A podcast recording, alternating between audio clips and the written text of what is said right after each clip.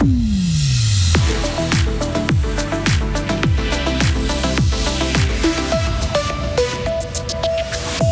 Les fromageries fribourgeoises ont beaucoup de peine à recruter des apprentis malgré leurs efforts. Et si on pouvait virer les conseillers fédéraux, les sept sages sont les nouvelles cibles des antivax. Enfin, au hockey, la Suisse affronte le Kazakhstan ce soir au championnat du monde et on compte sur de nouveaux joueurs pour amener une troisième victoire. Pour ce qui est de la météo, demain, le ciel sera nuageux le matin avec de belles éclaircies, voire assez ensoleillé en pleine. Par contre, il va faire toujours frais avec de la bise, 13 degrés au maximum. Le journal avec Isabelle Taylor. Bonjour. Bonjour tout le monde. Les métiers de bouche cherchent leur relève. Le mois dernier, Terroir Fribourg s'inquiétait du manque d'apprentis boulangers ou bouchers. Les laitiers fromagers semblent être dans une situation un peu moins tendue. Ces dernières années, le nombre de jeunes à se lancer dans une formation de technologue du lait n'a pas cessé d'augmenter, passant d'une centaine en 2019 à près de 130 pour l'année en cours. Une tendance qui s'explique selon Xavier Cudré-Mourou, il est doyen de la formation du lait à l'Institut agricole de Grangeneuve. Ben, je pense qu'il y a eu une volonté euh, de la profession au niveau suisse, ça veut dire l'organisation professionnelle du métier, qui est la Société suisse de l'industrie laitière, qui défend autant des métiers, des profils que de jeunes qui sont dans l'artisanal et dans le milieu industriel, de dynamiser l'image. Ça veut dire que l'organisation professionnelle a mis des moyens quand même assez élevés pour redorer cette image en allant déjà définir mais d'où les jeunes choisissent ce métier. Alors il y avait une, catégorie, c'était lié à la famille, à des connaissances, ça veut dire c'est les parents qui ont quand même une influence.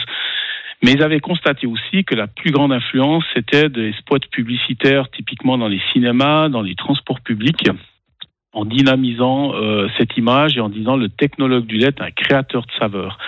Et toute la philosophie, elle s'est faite là-dessus. Certaines fromageries fribourgeoises peinent à recruter des employés, mais aussi des apprentis. C'est le cas de Nicolas Schmutz, patron de la fromagerie de Mézières. Installé dans la commune glanoise depuis 14 ans, cet été sera le premier sans nouvel apprenti. Cette année, j'ai eu deux stagiaires, mais qui sont en première année secondaire. J'ai pourtant participé en tant que formateur à plein d'événements particuliers. Je suis allé à Start aussi euh, cette année. Je suis sur euh, tous les sites possibles avec orientation.ch notamment. Je suis allé euh, dans le CO de Romont faire un speed dating. J'ai eu que deux candidats, dont une dame italienne d'une quarantaine d'années qui arrivait en Suisse, qui savait à peine le français, qui voulait se former vu les difficultés en, en Italie. Et puis qui, une fois qu'on a parlé des horaires et ces choses-là, s'est dit mais je vais faire comment avec mes enfants? Et un Afghan qui habite à Fribourg, moi quand ça dépasse un rayon de 5 km autour de la fromagerie, je dis faites attention parce que ce sera trop difficile. Il n'y a pas de transport public déjà pour ces heures-là. J'ai reçu un, un, mail la semaine dernière que je n'ai encore pas traité, qui sera certainement plutôt une formation AFP sur deux ans. Du côté de Grangeneuve, on table pour le moment sur une légère baisse, voire un nombre stable d'apprentis technologues du lait pour la rentrée prochaine. La ville de Fribourg boucle ses comptes avec un gros bénéfice. 24 millions de francs alors que le budget prévoyait une perte de 3 millions. Ce résultat positif est principalement dû à des rentrées fiscales extraordinaires. C'est tout simplement la situation la plus saine jamais connue dans le chef-lieu cantonal, comme l'annonce la ville aujourd'hui. Fribourg affiche une fortune de 168 millions de francs. C'est une initiative populaire détonnante qui a été lancée aujourd'hui à Berne. Par le mouvement suisse pour la liberté, des inconnus émanant de la mouvance anti-loi Covid. Le texte exige que tous les deux ans, les sept conseillers fédéraux soient confirmés dans leurs fonctions par les citoyens lors d'une votation populaire, ou alors tout simplement virer les explications à Berne de notre correspondant Serge Jubin. Il s'agit d'une idée originale qui ne reprend pas celle de faire élire le Conseil fédéral par le peuple, idée UDC rejetée en 2013 par plus de trois quarts de l'électorat et auparavant déjà en 1942 et en 1900. Dans le scénario des initiants du mystérieux mouvement suisse pour la liberté, qui ne compte que des membres alémaniques, c'est toujours le Parlement qui élit les conseillers fédéraux, mais ces ministres devraient à titre individuel et tous les deux ans, au mois de septembre, passer l'examen de la votation populaire de confirmation.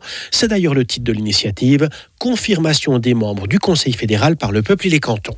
Si un ou plusieurs ministres ne devaient pas obtenir la majorité populaire des cantons, ils devraient s'en aller jusqu'au 31 décembre et le Parlement lui désigner un successeur lors de la session de décembre.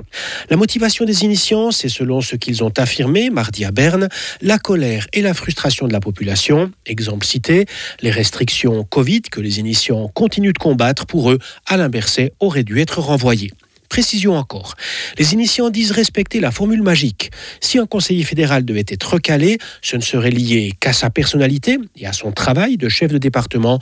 L'Assemblée fédérale devrait lui désigner un successeur du même parti. Les partisans de cette initiative vont jusqu'en novembre de l'année prochaine pour recueillir 100 000 signatures. En France, un petit-neveu de Brigitte Macron a été agressé. Huit personnes ont été arrêtées pour cette agression qui a eu lieu lors d'une manifestation contre la réforme des retraites.